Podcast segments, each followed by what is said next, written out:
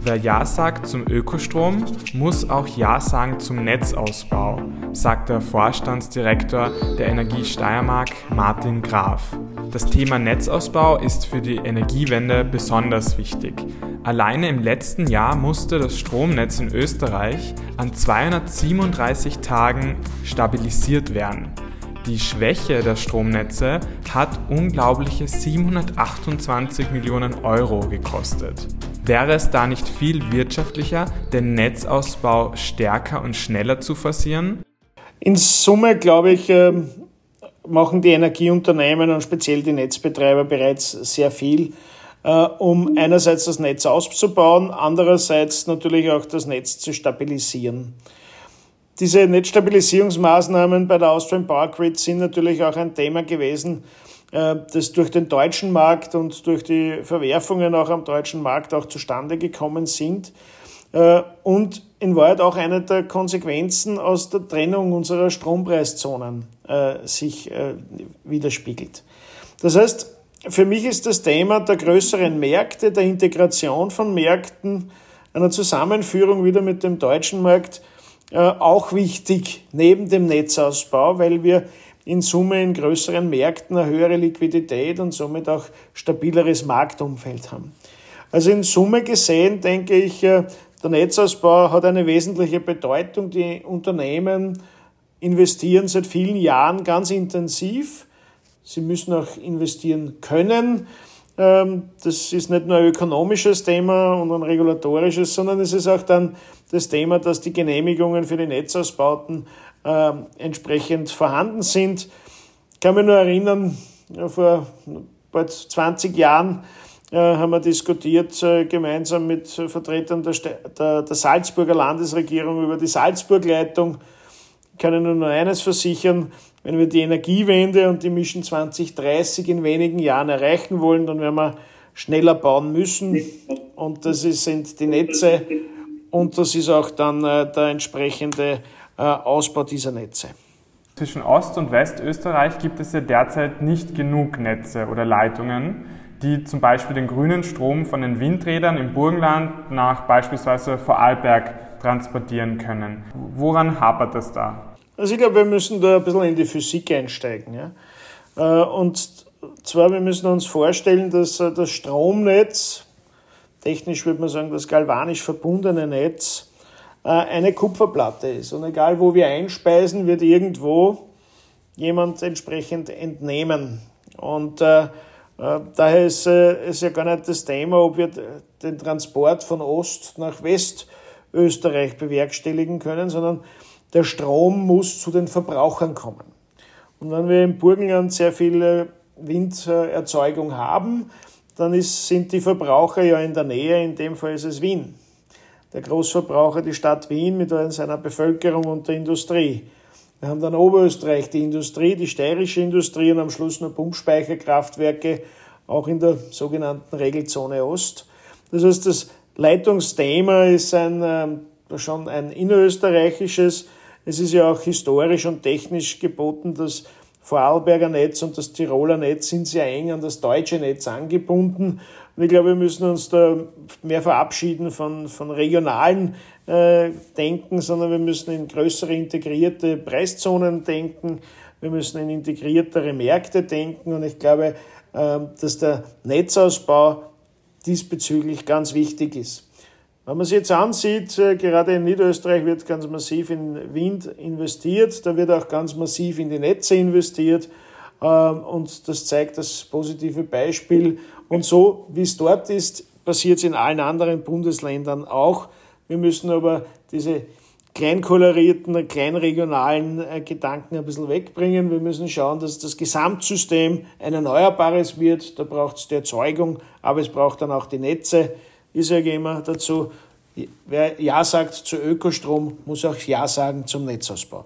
Heißt das dann, dass es diese Leitungen, die starken, gar nicht braucht zwischen Westösterreich und Ostösterreich, weil ja eben genug Verbraucher da sind in Wien und ähm, Westösterreich durch Deutschland versorgt wird? Wir, wir brauchen Netze und äh, wir, haben, wir brauchen die Salzburgleitung, wir brauchen den Lückenschluss beim 380 kV-Netz, wir müssen die Erneuerbaren anbinden. Je integrierter und je engmaschiger verbunden ein Energienetz ist, desto stabiler und leistungsfähiger ist es. Ähm, das heißt, der Netzausbau ist sehr wohl notwendig und wenn wir sich anschauen, der, der Netzausbau gerade zwischen Österreich und Deutschland, wo ja heuer auch die, der Spatenstich für die sogenannte St. Peter Isar-Leitung stattgefunden hat, zeigt, wie wichtig das grenzüberschreitende Thema auch ist, nämlich, äh, dass wir die APG gemeinsam mit der Tenet hier entsprechend die Ausbauten treffen. Das heißt, nein, so wie Sie es formuliert haben, Netz ist dann nicht notwendig, stimmt nicht. Wir brauchen die Netze, wir müssen mehr investieren in die Netze und äh, das muss auch in den nächsten Jahren weitergehen. Sie sagen ja, wer Ja zu Ökostrom sagt, sagt eben, muss eben auch Ja sagen zum Netzausbau. Was ist da aber, was kommt da zuerst? Muss man sozusagen warten mit dem Ausbau der Erneuerbaren, bis die Netze da sind? Kann man das schon parallel machen oder sogar zuerst? Das, das Thema äh, Netzausbau und ähm, Ökostromausbau muss natürlich im Gleichklang sein. Und in der Vergangenheit äh, war das ja auch so, äh, dass bei Großprojekten an der Donau oder auch bei großen Windparks entsprechend die Netzinfrastruktur in einem sehr ähnlichen Zeitraum entstanden ist, wie dann auch diese Einspeiseprojekte umgesetzt worden sind. Das hat sich natürlich die letzten Jahre durch die Kleinteiligkeit der Anlagen, speziell im Photovoltaikbereich, äh, fundamental verändert. Und auch wenn man jetzt auf Freiflächen-Photovoltaik sich äh, anschaut mit 10, 15, 20 Megawatt, naja, dann kann man diese Projekte viel schneller entwickeln, wie das Netz äh, entwickelbar ist. Äh, das hat entsprechend andere Genehmigungszeiten, auch andere Bauzeiten. Das heißt, die Synchronität zwischen dem Netzausbau und der Erzeugungsanlagen, das hat sich verändert, das hat sich massiv verändert. Ähm, ich glaube, wir dürfen nicht auf Verdachtnetze einfach nur ausbauen. Das äh, wäre volkswirtschaftlich auch Unsinn. Dann bauen wir vielleicht sagen wir, Hochspannungsleitungen hin und haben dort dann zwar viel Kapazität, aber keine Einspeiser. Das heißt, ich vergleiche das immer so, dass wir dann praktisch eine Straße hätten für einen hochrangigen Verkehr und dann fährt von Zeit zu Zeit ein Moped drüber. Also ich glaube, wir müssen das im Einklang bringen. Ähm, das wird vielleicht auch die eine oder andere Fragestellung des sicheren Netzbetriebs mit sich bringen. Wir haben ja gerade in Oberösterreich gesehen, dass einzelne Anlagen mehr eingespeist haben, wie äh, genehmigt war und es dann zu Trafobränden geführt hat. Das heißt, ohne Netz keine Einspeisung, ohne Einspeisung äh, keine Energiewende und äh, daher muss das im Gleichklang passieren. Ähm, da passiert sehr viel. Äh, alleine in der Steiermark hatten wir letztes Jahr mehr als 7000 neue Zählpunkte im Photovoltaikbereich. 110 Megawatt sind hier installiert worden. Das sind sechs, sieben Murkraftwerke. Das heißt, man sieht, dass sich da einiges tut. Die Frage, die, glaube ich, ganz wichtig ist und in der Zukunft noch stärker auftreten wird, ist, dass wir natürlich den Ökostrom zu Zeiten produzieren, wo wir ihn vielleicht auch nicht brauchen. Das heißt, nicht nur, dass wir ihn nicht wegtransportieren, sondern dass wir auch entsprechend speichern. Das heißt, das Tag-Nacht-Speicherthema, aber noch viel wichtiger, das saisonale Speichern des Sonnenstroms für die Winterzeit, das wird uns die nächsten Jahre intensiv beschäftigen. Wie wirken sich denn die derzeit hohen Zinsen aber auch die volatilen Energiepreise auf die Energie Steiermark und andere Stromproduzenten aus. Werden Investitionen in die Netze zum Beispiel dadurch erschwert? Klar ist, dass natürlich äh, die Volatilität an den Energiebörsen äh, sich in den äh, Unternehmen niederschlagen. Das sieht man in den Ergebnissen, das sieht man in den Diskussionen, die öffentlich geführt werden. Die Energie Steiermark hat einen sehr niedrigen Anteil an Eigenerzeugung. Das heißt, wir sind hier den Marktkräften viel stärker wie andere Branchenkollegen ausgesetzt. Das führt natürlich zu intensiven äh, Bemühungen, das Unternehmen ordentlich in die Zukunft zu führen. Das ist uns, denke ich, auch sehr, sehr gut gelungen.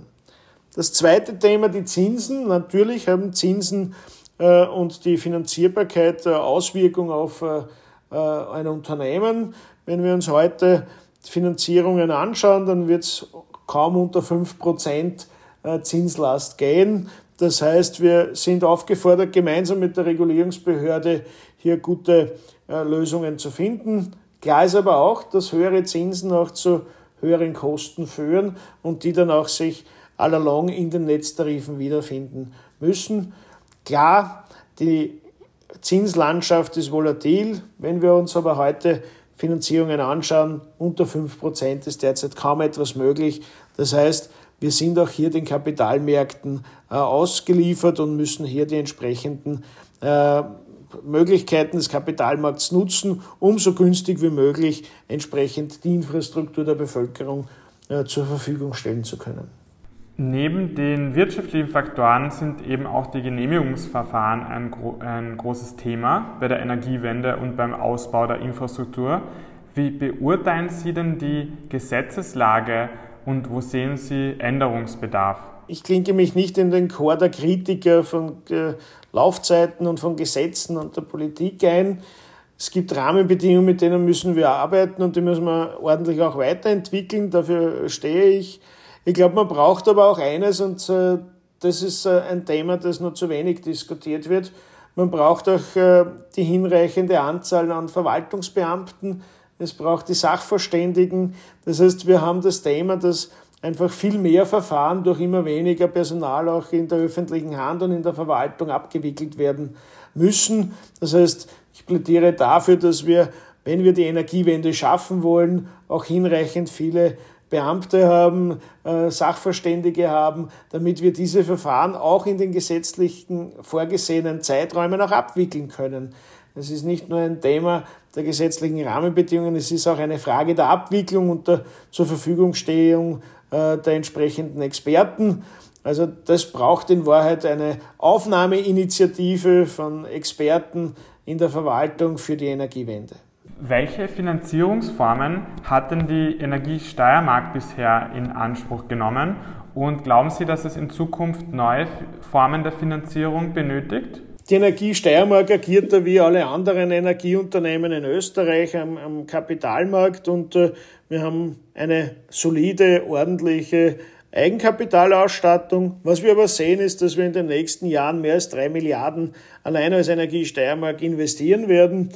Äh, das heißt, es äh, wird auch das Thema sein, dass man stärker auf den Anleihemarkt, aber auch auf äh, andere Kapitalmärkte gehen muss, um diese Finanzierungen zu stemmen. Und ich glaube, das ist ein wichtiges Thema. Wir brauchen am Ende des Tages sowohl Fremdkapital, wir brauchen aber dann allalong auch Eigenkapital in den Unternehmen, damit wir diese Investitionen alle stemmen können. Ich glaube, das ist ganz ein wichtiges Thema. Kapital steht hinreichend zur Verfügung. Wenn Sie an Pensionskassen, an Lebensversicherungen, an andere äh, institutionelle Investoren denken, ich glaube, da braucht es nur die Rahmenbedingungen, dass Unternehmen wie die Energie Steiermark hier auch äh, Zugriff auf diese finanziellen Mittel haben, damit wir eines schaffen, eine Energiezukunft ohne CO2-Ausstoß, äh, die dann auch nachhaltig für unsere Kinder zur Verfügung steht. Am Ende des Gesprächs würde ich Sie auch gerne noch fragen, welchen Beitrag die Energie Steiermark denn leistet. Welche Investitionen in die Netzinfrastruktur sind seitens der Energie Steiermark denn geplant in den nächsten Jahren? Als Energie Steiermark investieren wir 1,5 Milliarden Euro in unsere Netze in den nächsten acht Jahren. Äh, das ist deutlich mehr, als wir bisher investiert haben und auch was wir abschreiben. Das heißt, Investitionen in die Netze nehmen ganz massiv zu. Da braucht es einerseits das Fachpersonal. Wir haben daher schon sehr frühzeitig, schon 2019, einen neuen Ausbildungscampus bei uns äh, errichtet, wo wir die Leute entsprechend ausbilden, damit wir diese Projekte überhaupt abwickeln können. Äh, es braucht die Lieferanten ähm, und die Lieferketten, damit wir auch das Material zur Verfügung haben und es braucht die finanzielle äh, Ausstattung. Ich glaube, was ganz wesentlich ist, ist, dass aber jegliche Investition in Infrastruktur, in Netze, aber auch in der Erzeugung ähm, zu Effekten führen. Nämlich, äh, wir haben hier ein Konjunkturpaket, ähm, das sich hier niederschlägt, wo wir positive Regional, also Bruttoregionalprodukte daraus entwickeln, äh, wo wir positive Beschäftigungseffekte daraus entwickeln. Das heißt, Jegliche Investition in Infrastruktur ist ein Beitrag für eine prosperierende Wirtschaft, für ein prosperierendes Österreich. Und am Ende des Tages haben wir eine wettbewerbsfähige Infrastruktur, die wir gerade in einem Industrieland wie der Steiermark auch für die Zukunft brauchen. Herr Graf, dann herzlichen Dank für das Gespräch und äh, für die Ausführungen. Sehr gerne. Das war Stadt, Land, Fluss, der Infrastruktur-Podcast der Kommunalkredit. Wenn Sie keine Folge verpassen möchten, abonnieren Sie gerne unseren Podcast. Bis bald.